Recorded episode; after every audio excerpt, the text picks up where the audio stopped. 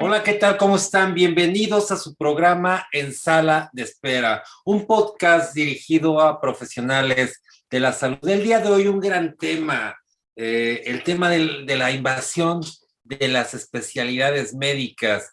Cuando un médico realiza atenciones médicas que no son de su especialidad. Esto, hoy yo quiero comentarles que recuerdo mucho el caso hace aproximadamente 15 años que tenemos documentado un médico ortopedista que eh, fue procesado por realizar una cirugía plástica. En aquel entonces, el agente del Ministerio Público que integraba en aquel entonces, en, aquella época, una averiguación previa, eh, veía y estudiaba que no había una disposición en el Código Penal que expresamente castigara el hecho de que un médico realizara un procedimiento médico de otra especialidad. No estaba tipificado como delito, como no está ahora. Sin embargo, eso no implicaba que lo se procesara, particularmente por el delito de responsabilidad médica y lesiones atribuible a un acto de falta de pericia, una impericia médica. Esto es, establecía por los médicos eh, peritos que este médico no tenía la pericia ni la experiencia para desarrollar un acto de esta naturaleza. Obviamente esto ocurrió hasta en tanto tuvieron este evento adverso. Mientras no hubiera eventos adversos, pues ni quien, no había ni quien reclamara. Pero hoy, hoy no es así. Hoy, a pesar de que el Código Penal no lo establezca expresamente como delito, en el 2011 se sufrió una reforma a la Ley General de Salud que establece expresamente que todos aquellos procedimientos de cirugía estética que tengan que ver con corregir eh, una parte del cuerpo una, o la cara, tendrán, eh, en la parte estética, tendrán que ser forzosamente realizados por un médico especialista en cirugía plástica, estética y reconstructiva. Con esto, eh, deja claro por esta parte este mensaje de, de quiénes pueden realizar este procedimiento, iniciando por un tema de evitar la invasión de especialidades médicas. Pero no es en todos los casos, también me encuentro con médicos que que no médicos generales, por ejemplo, que llevan a cabo cesáreas o llevan a cabo histerectomías.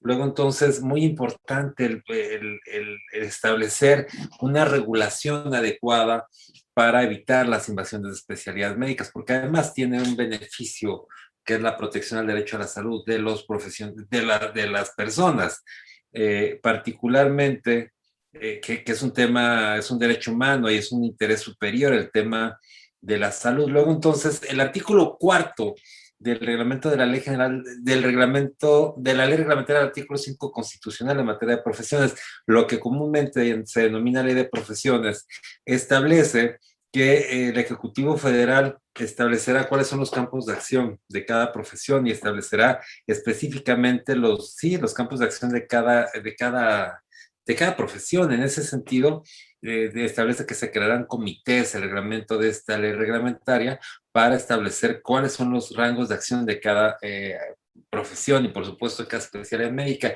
Y creo que es un reto, es, es no solamente es un reto, pero es un deber que se tiene de establecer qué es lo que puede atender cada especialidad.